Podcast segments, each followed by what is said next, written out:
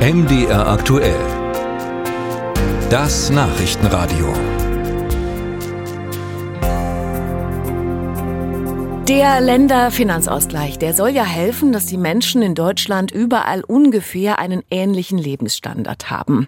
Egal, ob sie nun in reichen Ländern wie etwa Bayern oder Baden-Württemberg leben oder in den eher wirtschafts- und damit auch finanzschwachen ostdeutschen Bundesländern.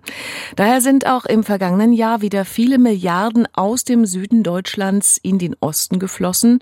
Wie genau? Das sagt Robin Hartmann. Zufrieden sitzt Finanzminister Hartmut Vorjohann in seinem Büro mit Blick auf die Dresdner Elbsilhouette. Schließlich ist es ein Thema, bei dem wohl jeder Finanzminister glücklich ist bekommt er doch mal Geld für seinen Staatshaushalt und soll es nicht abgeben. 3,4 Milliarden Euro überwiesen die anderen Bundesländer im vergangenen Jahr über den Länderfinanzausgleich nach Dresden. Damit bekommt der Freistaat so viel Geld wie kein anderes Flächenland. Sind die Sachsen also sowas wie der arme Mann Deutschlands? Auf keinen Fall, sagt Vorjohann. Wir kriegen deswegen viel, weil wir vier Millionen Sachsen sind. Die anderen ostdeutschen Bundesländer sind halt ein paar weniger Einwohner. Deswegen gibt es da auch weniger. Würde man die 3,4 Milliarden pro Kopf rechnen, so stände man ähnlich da wie Thüringen oder Sachsen-Anhalt, so der Minister. Denn die Zahlungen berechnen sich im Grunde so. Es wird ermittelt, wie hoch die Steuereinnahmen in Deutschland sind und dies wird durch die Anzahl der Einwohner in Deutschland geteilt.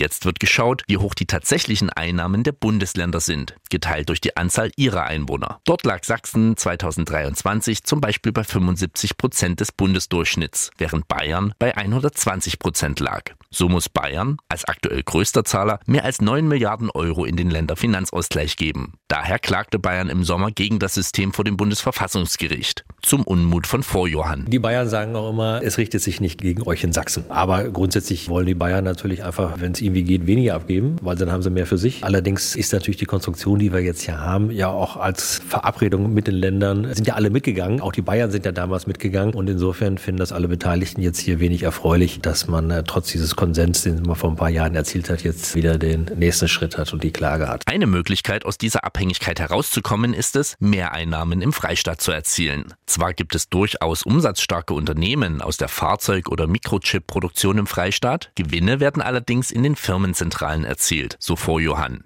Ein Beispiel ist Rheinland-Pfalz, welches seit Corona und dem Durchbruch des Impfstoffherstellers BioNTech zu den Geberländern zählt. Auch Wirtschaftswissenschaftler Joachim Ragnitz vom IFO-Institut in Dresden zeigt auf, am Ende geht es darum, das Steueraufkommen auf Unternehmensseite zu erhöhen. Das heißt, es müsste darum gehen, also tatsächlich mehr Unternehmen anzusiedeln, auch Großunternehmen anzusiedeln. Man muss dafür sorgen, dass halt die bestehenden kleinen Betriebe insgesamt auch wachsen. Wenn man jetzt die Löhne anhebt, würde das zwar auf der einen Seite das Steueraufkommen erhöhen, spricht dafür, dass dann eben entsprechend weniger aus dem Finanzausgleich auch nach Sachsen geleitet würde. Allerdings besteht dann die Gefahr, dass das manche Unternehmen kostenseitig überfordern könnte und die dann schließen müssten. Doch wenn Wirtschaftswachstum im Freistaat dafür sorgt, dass weniger Geld aus dem Länderfinanzausgleich kommt, sorgt das System dann nicht für Bequemlichkeit in der Politik? Finanzminister Vorjohann stellt klar, Staatseinnahmen sind nicht alles. Nur wenn die Leute hier Wohlstand haben, sind sie mit der Regierung zufrieden und wählen auch äh, dabei. Wenn ich den Leuten hier keinen Wohlstand liefern kann, keine Arbeitsplätze liefern kann, dann wird man vom Hof gejagt. Deswegen ist das schon der zentrale Ansatz äh, zu sagen, durch diese Unternehmensansiedlung, durch diese wirtschaftliche Entwicklung halten wir Anschluss, werden Arbeitsplätze geschaffen, wird Wohlstand generiert. Auch wenn der Freistaat davon natürlich in Form von Steuern profitiert, so Vorjohann. Vor Sachsen bei den Ausgleichszahlungen liegt übrigens noch Berlin.